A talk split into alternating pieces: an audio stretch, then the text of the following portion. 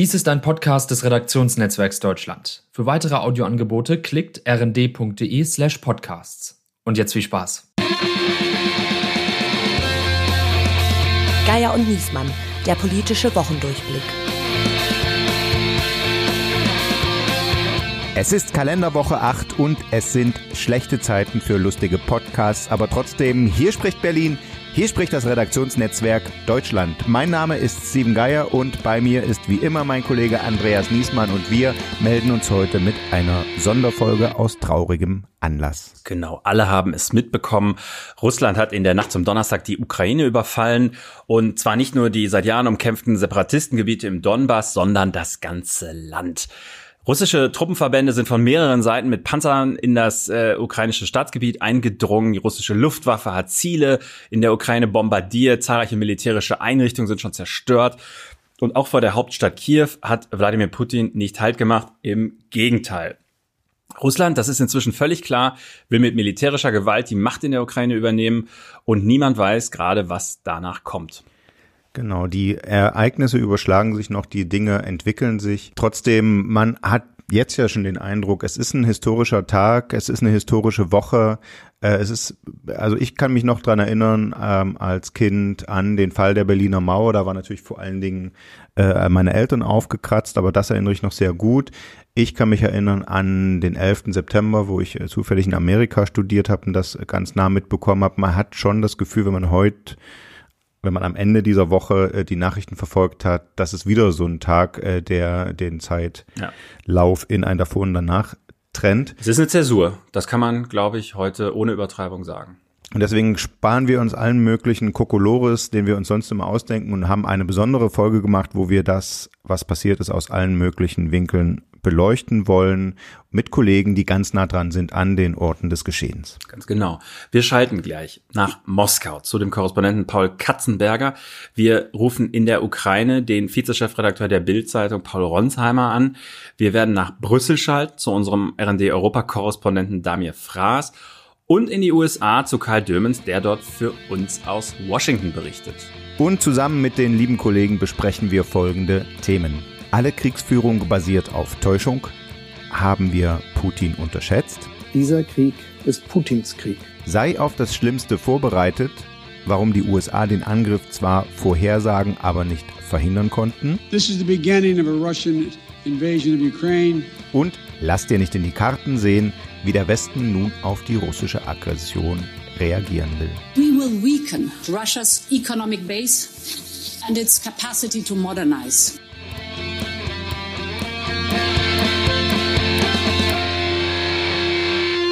In Moskau erreichen wir jetzt Paul Katzenberger. Er ist Russland-Korrespondent unter anderem für unser Redaktionsnetzwerk Deutschland und andere Medien. Hallo Paul. Hallo Andreas. Am Donnerstagmorgen sind wir alle mit einer bösen Überraschung wach geworden. Wir hatten ja bis, bis zum Abend vielleicht gedacht, na gut, der Putin wird möglicherweise die beiden sogenannten Volksrepubliken Donetsk und äh, Luhansk angreifen, vielleicht sich noch einen Landzugang in Richtung der Krim freikämpfen und auf einmal hören wir, es gibt einen Generalangriff, so kann man es ja sagen, auf die Ukraine. Wie war das bei dir? Warst du genauso überrascht? Ich muss ganz ehrlich sagen, ich war geschockt. Also zufälligerweise bin ich heute Morgen sehr früh aufgestanden, weil ich, weil ich im Augenblick natürlich sehr viel zu arbeiten habe auf der einen Seite und andererseits einen Termin auf dem Amt hatte um neun und deswegen bin ich schon um fünf Uhr morgens aufgestanden. Es war drei Uhr morgens deutscher Zeit und ähm, habe es dann also wirklich mehr oder weniger live miterlebt, den Kriegsbeginn. Also da kam über Twitter die erste Meldung, der Krieg hat begonnen. Ich konnte erst gar nicht glauben. Und als ich dann hörte, dass es also Detonationen in Kiew zu hören waren und dass Odessa vom See her angegriffen wird, da war ich wirklich also völlig konsterniert, weil es ist jetzt die maximale Postierung eigentlich des mhm. Westens. Also schlimmer geht's ja gar nicht. Und ich hätte immer, also ich habe Putin eigentlich immer so wahrgenommen, dass er das immer sehr taktisch betreibt, was er erreichen will. Und deswegen hätte ich fest damit gerechnet, dass er jetzt eben sich dieses Deckmäntelchen Lugansk und Donetsk nimmt. Also da jetzt erstmal seine Truppen stationiert in dem Teil, der ja bereits von den Separatisten kontrolliert wird und dann womöglich einen Anspruch auf die gesamten früheren Regierungsbezirke Donetsk und Lugansk erhebt.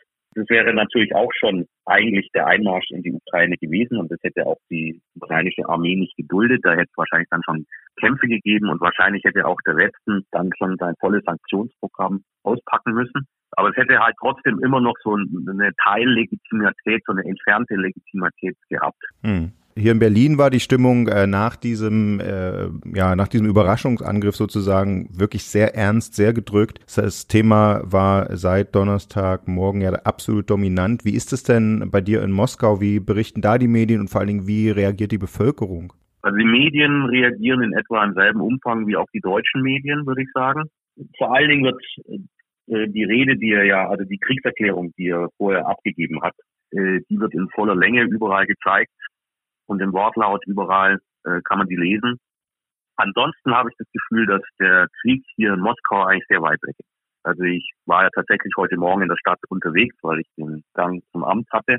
Und da hat man eigentlich überhaupt keinen Unterschied gemerkt zu einem ganz normalen anderen Werktag, als wenn kein Krieg wäre. Ich habe das Gefühl, äh, dass überhaupt dieses ganze Thema Ukraine für die Menschen hier nicht so sehr tangiert.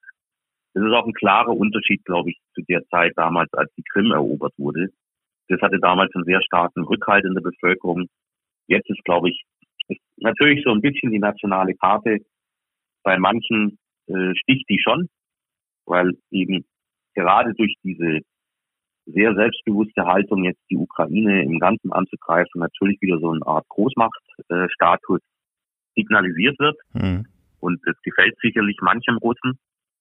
Aber es gibt sicher auch sehr viele Leute, die es eher kritisch sehen, weil sie einfach erstens mal muss man ja sehen, es gibt ja ähm, eine sehr starke enge persönliche mhm. Verbindung zwischen äh, vielen Russen und Ukrainern. Also viele äh, Familien sind gemischt.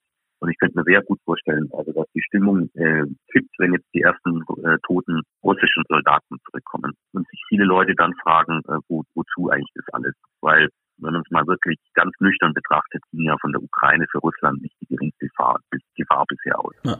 Was denkst du, warum Putin das tut? Warum er jetzt so handelt, wie er handelt? Also bislang hat man ja gesagt, naja gut, okay, ne, vielleicht geht es jetzt wirklich darum, die Krim endgültig anzubinden oder da auch äh, eine Akzeptanz des Status quo äh, bei den anderen Nationen, vor allem beim Westen durchzudrücken. Ähm, jetzt geht er ja deutlich darüber hinaus. Ist es was, wo aus deiner Sicht, ja, er vielleicht dann auch tatsächlich ähm, daran glaubt, dass das so sein muss, also dass die Ukraine Teil Russlands ist, historisch gesehen, er hat das ja lang und breit begründet in seiner Rede, also dass das jetzt wirklich ähm, etwas ist, was ihm persönlich wichtig ist, wo er eine emotionale Geschichte hat, weil, ähm, sagen wir mal, Putin galt ja bislang oft auch als kalter Machtstratege und hier haben wir ja plötzlich den Eindruck, da brennt jemand für ein Thema. Würdest du das auch so einschätzen? Ja, also ich muss sagen, ich habe Putin ja jetzt über Jahre hinweg immer wieder äh, erlebt. Da habe ich eigentlich immer einen sehr rational, top vorbereiteten, bis auf den Punkt vorbereiteten Mann. Und wenn man ihm so zuhört, dann hat man schon immer das Gefühl gehabt, dass es Hand und Fuß hat, was er sagt, dass es sehr rational begründbar ist, was er sagt. Und jetzt am Montag habe ich das erste Mal einen gesehen, der ja einen Haufen Schwachsinn erzählt hat. Also was er da alles von sich gegeben hat, schon am Montag in, dieser, in diesem 40-minütigen Dialog, Monolog. Und jetzt auch wieder bei dieser Kriegserklärung gestern. Das sind ja lauter Falschbehauptungen, was er da sagt. Also zum Beispiel, dass die Ukraine kein eigenständiger Staat sozusagen ist, weil es gibt ja eine ukrainische Kultur, es gibt eine ukrainische Sprache und so, das muss man ja ja, in diesen Zeiten noch betonen. ja. Es ist ja von Entnazifizierung die Rede und davon, dass Menschen ermordet wurden und dass die Menschen einer Junta untergeordnet sind. Das sagt ausgerechnet er. Hm. Ich meine, in der Ukraine sind Regierungswechsel möglich. Der Zelensky ist demokratisch legitimiert und hat einen anderen demokratisch legitimierten Ministerpräsidenten abgelöst. Und in Russland sind mittlerweile keine Regierungswechsel mehr möglich. Und dann sagt ausgerechnet er, dass, dass das also eine Junta sei, die das Volk beraubt. Also das ist eine sehr zutreffende Beschreibung für Russland, aber nicht für die Ukraine. Äh, und, aber ich habe eben auch das erste Mal jemanden gesehen, der sehr emotional auftritt. Und da gibt es natürlich verschiedene Erklärungen. Man muss, muss sich die Vita von Wladimir Putin ansehen. Das war ja jemand, der im Kalten Krieg, dadurch, dass er beim KGB war, schon in einer der vorderen Linien für die Sowjetunion gekämpft hat. Und dann den Zusammenbruch dieses Systems miterleben musste und eigentlich äh, miterleben musste, dass, äh, sagen wir, aus, dass seine Seite, auf der er stand im Kalten Krieg, dass die verloren hatte. Ja. Und offensichtlich begleitet ihn ein Leben lang dieser Umstand, dass halt die anderen gewonnen haben und jetzt immer weiter sozusagen ihren Einflussbereich ausdehnen. Aber das muss man ja gar nicht so unbedingt psychologisch äh, äh, oder, oder emotional deuten. Man kann ja auch sagen, dass er auch rational äh, den Kalten Krieg nie für äh, beendet gesehen hat, sondern das für einen Zwischenstand gehalten hat, als die Sowjetunion zerfallen ist und er jetzt äh, nach wie vor in dieser Ost-West-Konfrontation äh, denkt. Man sagt ja eigentlich immer, Außenpolitik ist eigentlich Innenpolitik. Spielt das denn auch eine Rolle? Also das eine ist sicherlich dieses Großmachtstreben oder diese Ost-West-Konfrontation, die wir gerade besprochen haben, aber äh, steckt da nicht auch die Angst davor dahinter, dass eine demokratisierte Ukraine jetzt ein Erfolgsmodell wird und dass das rüberschwappen könnte nach Russland? Ganz sicher. Also das ist eine der Urängste des russischen Machtzirkels, dass es zu einer sogenannten Farbrevolution kommen könnte in Russland. Es gab ja verschiedene äh, Farbrevolutionen in diesen ehemaligen sowjetischen Republiken, die äh, unabhängig wurden. Und natürlich, äh, das ganze Modell, das ganze russische Modell ist natürlich auf den Machterhalt der jetzigen Elite ausgelegt. Und da sind ja die, die Zügel ja auch jetzt seit dem Referendum im Jahr 2020 nochmal in einem Maße angezogen worden, wie man es vorher nicht für möglich gehalten hätte.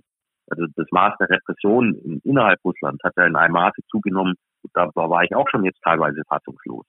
Das zum Beispiel Memorial, diese wirklich sehr, sehr traditionsreiche und in ganz Russland sehr angesehene Menschenrechtsorganisation verboten wird, wie es im Dezember geschehen ist.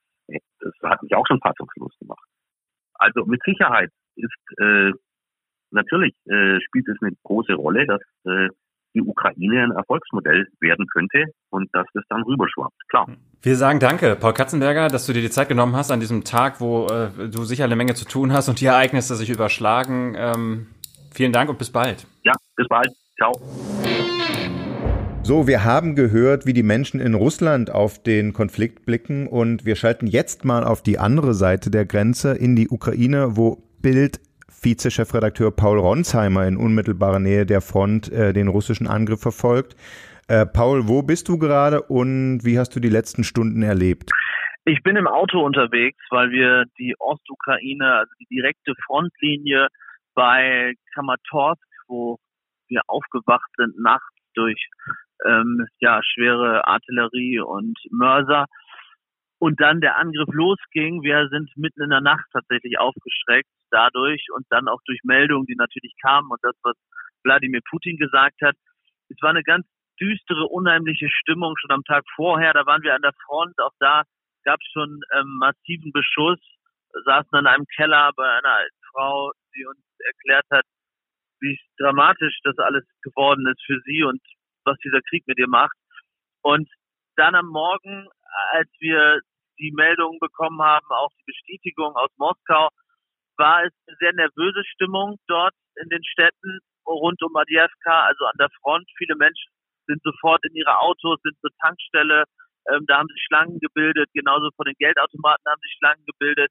Und es war eine Fluchtstimmung, muss man sagen. Und wir sind jetzt schon seit Stunden unterwegs durch die Ukraine. Wir wissen, großes, großes Land und äh, wir haben sie an der Front gesehen natürlich und den Beschuss gehört, aber im gesamten Land sieht man keine Truppen. Jetzt auf dem Weg sind wir nach Kiew, wo Truppen sein sollen, aber es ist jetzt nicht so, dass großflächig stand jetzt äh, schon Panzer hier durch jede Straße fahren. Ganz im Gegenteil, es war bislang vor allem auf Luftschläge begrenzt, auf Artillerie ähm, auf Mörser und ähm, auf äh, Hubschrauber und ähm, Luftangriffe, das, was wir dort erlebt haben. Und jetzt ist die Frage, wie viele Truppen bringt Wladimir Putin dann am Ende tatsächlich rein in die Ukraine, um das Gebiet dann auch zu halten.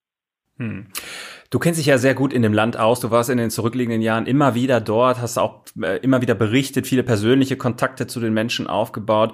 Du hast schon erzählt, äh, da gibt's Fluchtbewegungen, aber wie reagieren die Leute emotional auf das, was da passiert? Ist das Panik? Ist das eher, man hat damit gerechnet? Und was man sich ja auch fragt, wo flüchten die eigentlich hin? Weil die Ukraine ja von vielen Seiten gerade angegriffen wird. Es ist eine Mischung aus Panik und Resignation und gleichzeitig glaube ich, dass viele Menschen auch wenn die Geheimdienstinformationen am Ende ja doch sehr korrekt waren und sehr genau waren und obwohl der ukrainische Präsident das immer versucht hat wegzuwischen, ist es dann doch eine große Überraschung gewesen, dass es wirklich passiert. Und dass mhm. etwas passiert, damit haben die meisten gerechnet, aber in dem Umfang nicht. Also, dass tatsächlich Kiew angegriffen würde, dass Mariupol, okay, vielleicht noch, weil Teil des Donbass, also ähm, der Ostukraine, aber auch Odessa oder Lemberg, wo es auch Schläge gab und man sozusagen jetzt sagen kann, stand jetzt, äh, Putin will offenbar das ganze Land, er hat es auf Zelensky, also auf Regime Change abgesehen und das ist etwas, was viele Leute doch schockiert hat.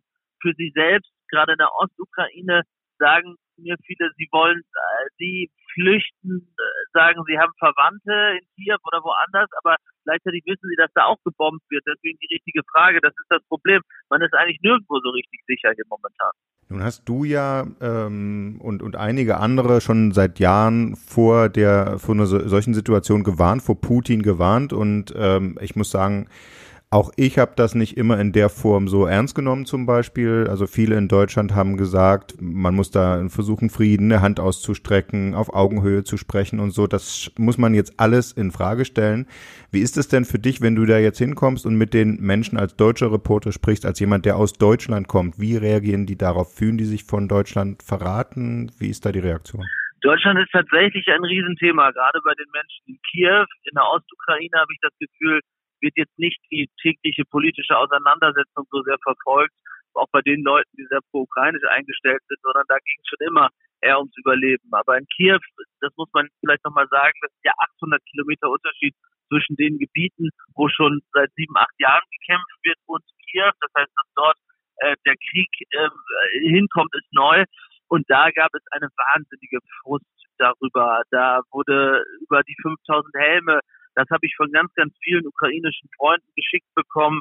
Man hat sich aufgeregt, man hat es nicht verstanden, wieso Großbritannien, wieso die USA, wieso andere Länder Waffen schicken. Vor allem hat man die historische Begründung, dass Deutschland sozusagen aus historischen äh, Schritten keine Waffen schicken will, nicht verstanden, ähm, weil dann äh, haben Ukrainer zu mir gesagt, also mit dieser historischen Erfahrung müsste Deutschland doch gerade bereit dazu sein, Waffen zu schicken. Und das ist tatsächlich, äh, ja, ich bin selbst erstaunt, wie emotional das diskutiert wurde. Gibt es aus deiner Sicht etwas, was man jetzt tun kann? Also die Bundesregierung hat ja bei in Sachen Nord Stream zum Beispiel ähm, ihre Einschätzung, ihre, die sie ja äh, viele Jahre aufrechterhalten hat, korrigiert. Glaubst du, dass es jetzt noch helfen würde, äh, beim Thema Waffenlieferung die Einschätzung zu korrigieren, oder ist es jetzt eigentlich schon zu spät? Jetzt ist es zu spät, weil äh, Wladimir Putin die Truppen im Land hat und also ich wüsste gar nicht, ich meine, es gibt jetzt schon äh, äh, keine Flugzeuge mehr, wie man die sozusagen noch reinbekommen könnte, vielleicht über Polen.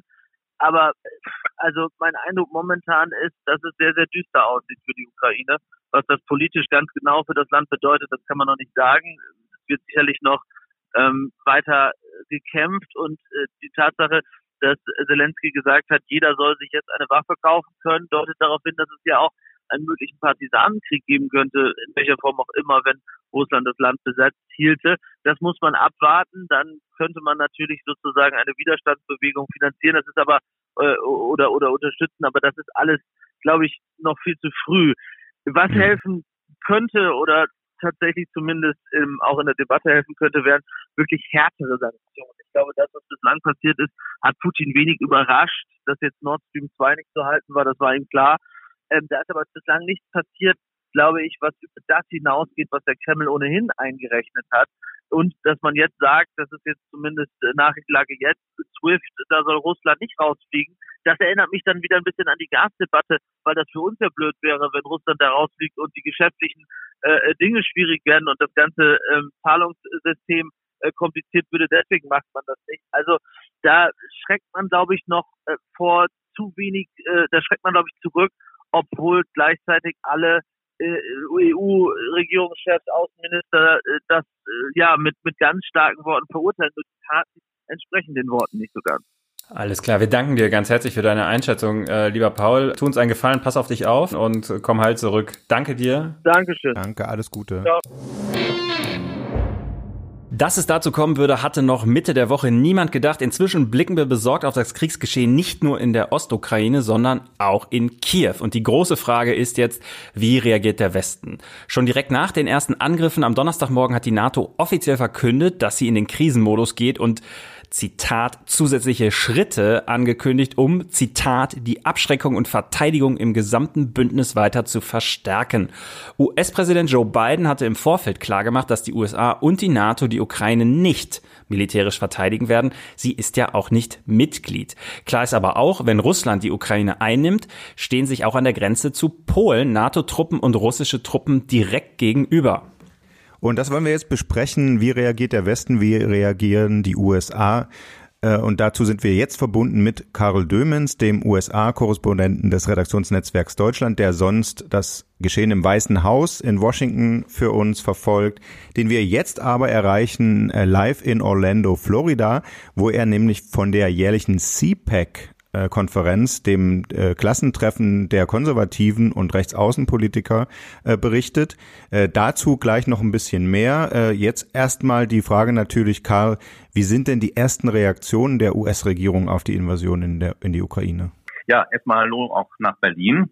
Ähm, die ersten Reaktionen waren hier ähm, erschrocken und, und, ähm, und Schock. Joe Biden hat noch in der Nacht telefoniert mit, ähm, mit Zelensky, dem Präsidenten der Ukraine, hat danach in einer Erklärung ähm, die Invasion scharf verurteilt. Ähm, es wird jetzt wohl weitere äh, Sanktionen geben gegen äh, russische Finanzinstitute, mutmaßlich auch gegen äh, Putin und seine Getreuen selber. Ähm, aber ähm, Andreas, du hast es schon erwähnt, äh, Biden hat von Anfang an gesagt, es wird keine ähm, Bodentruppen geben in äh, keine amerikanischen Bodentruppen geben in der Ukraine. Ähm, gleichwohl stehen die Truppen eben in Polen, in Estland, in anderen Ländern direkt an der Frontlinie quasi. Ähm, äh, Biden ist also quasi jetzt eine Art Kriegspräsident wider Willen geworden, denn er ist mhm. ja angetreten, um die endlosen Kriege zu beenden, auch in Afghanistan.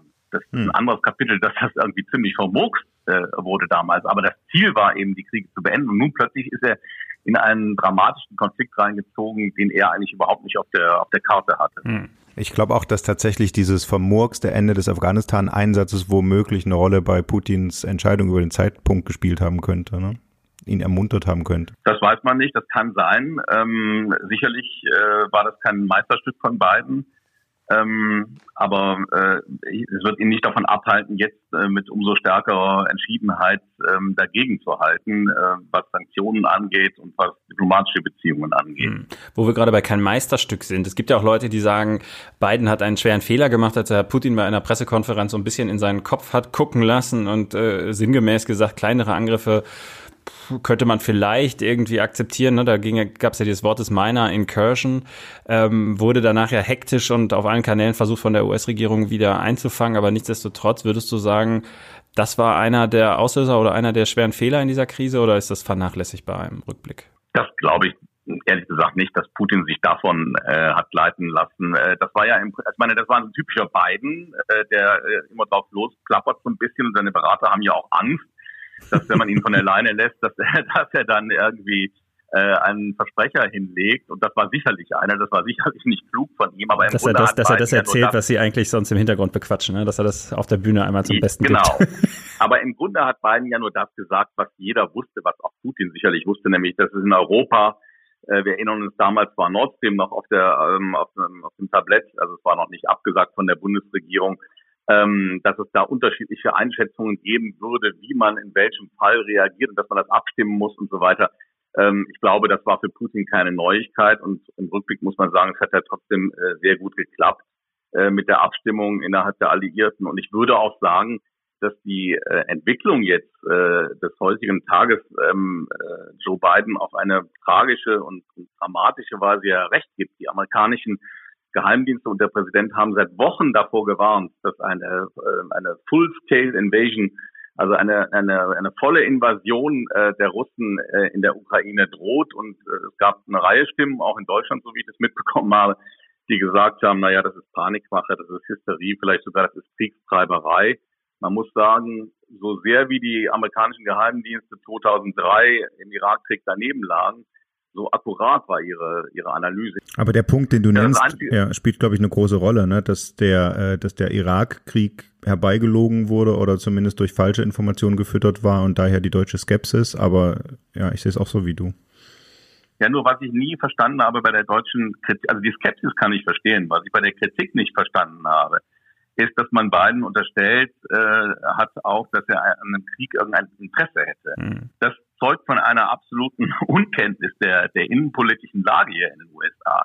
Also es gibt keine Kriegsstimmung hier in den USA. Biden ist, wie gesagt, angetreten, die Kriege zu beenden. Ja, sein, sein strategisches Ziel war, hier im, im Land innenpolitisch erstmal äh, wieder das, die Demokratie halbwegs äh, in Ordnung zu bringen und den Systemwettbewerb mit China zu treiben. Russland war absolut nicht mhm. auf dem mhm. auf dem auf dem Zettel von äh, von Biden. Ein letztes noch Inflation, ein ganz großes Thema hier. Wir haben hier über 7,5 Prozent äh, die Ölpreise, die Benzinpreise explodieren. Das ist in Amerika dramatisch. Äh, das, ist, das äh, kostet Biden unglaublich viel äh, Sympathie. Und der Konflikt in der Ukraine wird das ja im Zweifelsfall noch verschärfen. Also Biden konnte wirklich kein Interesse daran haben, dass das Ding noch weiter hochkocht. Hm. Ähm, nun hast du schon genau auf den, auf den Wahlkampf angespielt, äh, warum Joe Biden letzten Endes gewinnen konnte. Aber sein äh, damals sein Konkurrent, den er herausgefordert hat, ist ja zurück. Donald Trump mischt sich ja wieder ins politische Geschehen ein, hat sich auch schon einigermaßen krude jetzt zu der äh, Situation in der Ukraine geäußert. Nun bist du ja extra zur CPAC gereist, um äh, dir das dort anzusehen. Das ist ja einerseits ein Stimmungsbarometer, wie weit ist die Republikanische Partei inzwischen nach rechts gerückt, äh, hat Trump da als Superstar der Bewegung noch den Laden im Griff, gibt es gute Gegenkandidaten, aber eben auch äh, als Schauplatz der kompletten Spaltung der Republikanischen Partei beim Ukraine-Thema. Ne? Das hätte es ja früher auch nicht gegeben. Ja. Ja, also ich meine, diese Veranstaltung ist ja immer schon skurril gewesen. Wir erinnern uns, im letzten Jahr gab es da diese goldene Trump-Figur. Aber in diesem Jahr ist es ein regelrechtes Gruselkabinett, weil hier über alle möglichen Themen geredet wird, äh, während, während in der Welt ein, ein, ein, ein Krieg ausbricht. Und das ist irgendwie bislang jedenfalls hier kein dominantes Thema, was aber daran liegt, dass die Republikaner eben nicht mehr die Republikaner von früher sind. Früher die Hardcore äh, Konservativen, das waren die Falken, die am liebsten überall einmarschiert wären. Äh, bei den Trumpianern ist das ganz anders, äh, aber nicht etwas, weil, nicht weil das Friedensfreunde und, und Pazifisten wären, sondern weil sie nationalistisch äh, denken. Und ähm, also mein Trump selber ist, ist ein Bewunderer von, von Putin, weil, weil er autokratische Regierungsformen einfach toll findet. Er hat ja selber gesagt, es sei ein Genie und das sei seine eine ganz schlaue Idee, da äh, Friedenstruppen einmarschieren zu lassen in der Ukraine. Sowas solle man auch mal an der südlichen Grenze äh, der USA tun. Äh, also mit anderen Worten, er hat ernsthaft mit dem Gedanken gespielt, Truppen nach Mexiko zu schicken, damit da keine Einwanderer mehr rüberkommen. Mhm. Also das ist, das ist schon Irrsinn. Und es gibt hier bei den, bei den, bei diesen Trumpianern gibt es die einen, die sagen, statt irgendwie sich in der Ukraine einzumischen, wenn auch nicht nur indirekt, indem man Truppen nach Polen und so weiter schickt, soll man die lieber ähm, äh, nach, an die Grenze äh, zu Mexiko schicken, um die, um die Einwanderer aufzuhalten. Oder, das hat es auch schon gegeben, welche, die sagen, man solle sie äh, nach Kanada schicken, um die Freiheitsbewegung der Trucker da zu verteidigen. Das, ist, das wird ernsthaft diskutiert. Das ist die Wahnsinn. Republikanische Partei ja. des Jahres 2022. Da kann einem wirklich Angst und Bange werden. Das sind düstere Aussichten, mit denen du uns ja aus den USA auch zurücklässt. Es ist irgendwie, nee, es ist, äh, die Lage ist, wie sie ist. Also normal versuchen wir hier im Podcast auch mal ein paar Witze zu machen. Heute ist es nicht der Tag dafür. Wir danken dir auf jeden Fall für die Einschätzung und äh, wünschen dir ja viel Freude kann man ja nicht sagen, aber was, äh, also einen spannenden äh, Nachmittag beim CPAC. Vielen Dank. Schöne Grüße nach Berlin. Danke, tschüss. Ciao, Karl. Die große Frage, die nach diesen ganzen Infos noch stehen bleibt, ist, wie ist Europa, wie ist Deutschland von dem ganzen Schlamassel betroffen? Das wollen wir jetzt zu dritt besprechen und haben in der Leitung Damir Fraß, unseren Korrespondenten in Brüssel. Hallo. Damir, erste Frage. Europa entscheidet gemeinsam, äh, wie es mit Sanktionen reagiert. Sind denn die Sanktionen, die jetzt im Raum stehen, so hart, wie die Überraschung am Donnerstagmorgen groß war? Ja, ich denke, sie sind es schon. Also es wird versucht, weite Teile der russischen Wirtschaft Schaden zuzufügen, einen Exportstopp zu verhängen für Hightech-Produkte aus der EU, auf die die russische Wirtschaft angewiesen ist. Ob damit schon sozusagen das Ende der Fahnenstange erreicht ist, was Sanktionen angeht, das bezweifle ich. Also es gibt vor allem Streit um den Ausschluss Russlands aus diesem internationalen Bankenkommunikationsnetzwerk SWIFT. Die Balten wollen, dass das auf den Tisch kommt, auf die Sanktionsliste kommt. Deutschland und Italien sind da skeptischer, weil sie offenkundig eben Folgen auch für ihre Banken Banken in Deutschland, Banken in Italien befürchten. Und es sieht so aus, als ob das zunächst nicht in die Sanktionsliste kommt. EU-Diplomaten haben mir gesagt, also man müsse ja auch noch was in der Hinterhand haben für eine eventuelle dritte Sanktionsrunde. Ja, also wenn er jetzt weiter eskaliert, äh, ist er gemeint, ne? Genau. Die Frage stellt sich natürlich, was gibt es da noch mehr zu eskalieren? Ja. Aber das Thema, was ja ganz viel, äh, viele Leute bewegt und auch hier viel besprochen wird, ist ja Energiesicherheit, vor allen Dingen Gas. Wir haben Februar, die Leute äh, haben ihre Thermen noch an, äh, viele kochen da auch mit. Ähm, was, wie sieht denn die EU-Kommission da die Versorgung, wenn Putin den Hahn zudreht? Was er ja, Klammer auf, bislang noch nicht getan hat, Klammer zu. Ja, also die EU-Kommission, namentlich die Kommissionspräsidentin von der Leyen, ist da sehr klar. Sie sagt, diesen Winter überstehen wir, auch wenn Putin den Gashahn komplett zudrehen würde. Dieses Stadium sei jetzt erreicht. Man habe daran wochenlang gearbeitet, um auf das Schlimmste vorbereitet zu sein. Aber sie gibt da Entwarnung. Hm.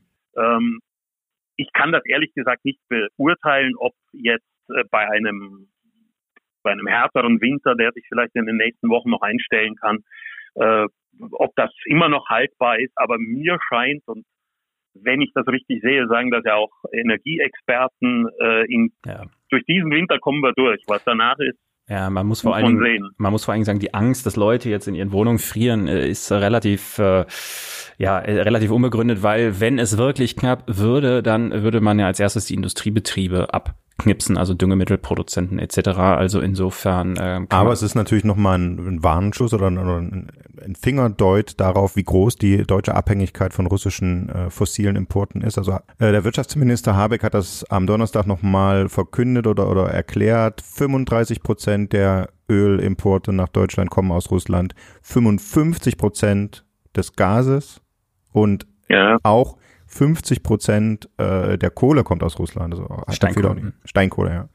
Äh, hatten viele auch nicht so auf dem äh, Schirm. Also es gibt natürlich, wie du schon sagst, es gibt diese strategische Reserve beim Öl. Äh, bei Gas und Kohle wird sie aufgebaut, aber also ne, erneuerbarer Ausbau ist da tatsächlich auch was, wo das mal als Floskel kam. Wir werden dann unabhängig von fossilen Importen, aber jetzt wird mal gezeigt, wie wichtig das tatsächlich sein kann ne, und dass das auch Investitionen wert sein kann.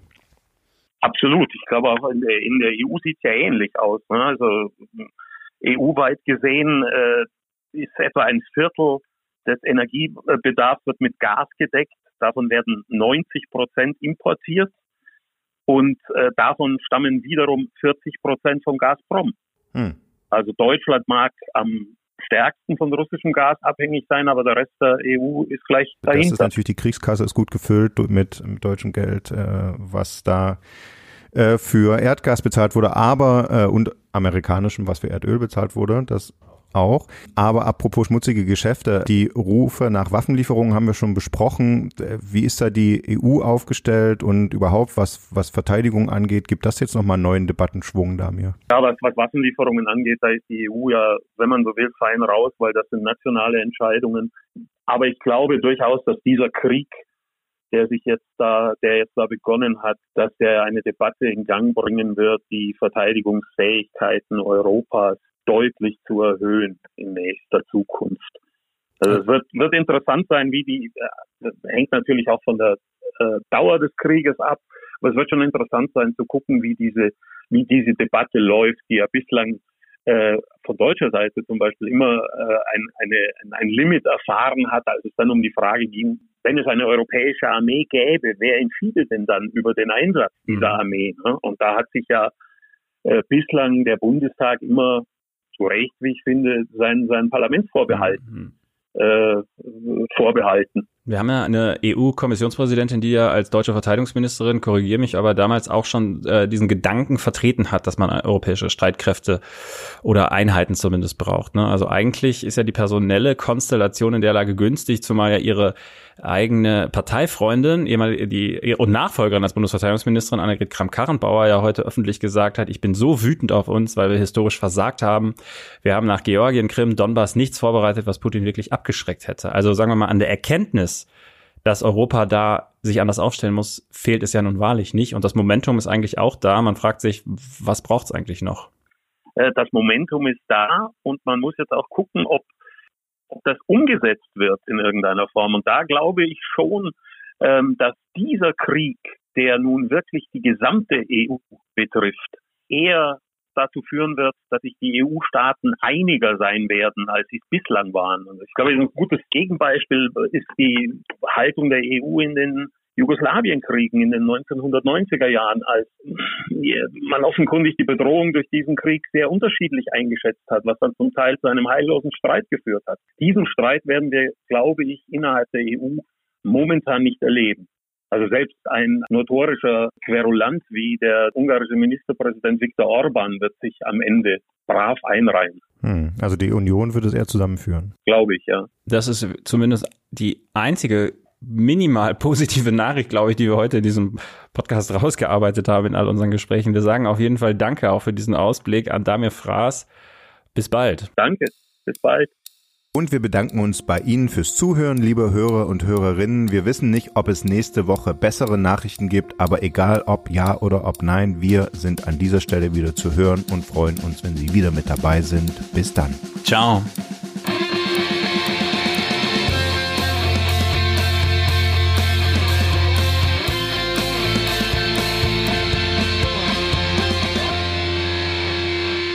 Dies war ein Podcast des Redaktionsnetzwerks Deutschland. Für weitere Audioangebote klickt rnd.de slash podcasts. Bis zum nächsten Mal.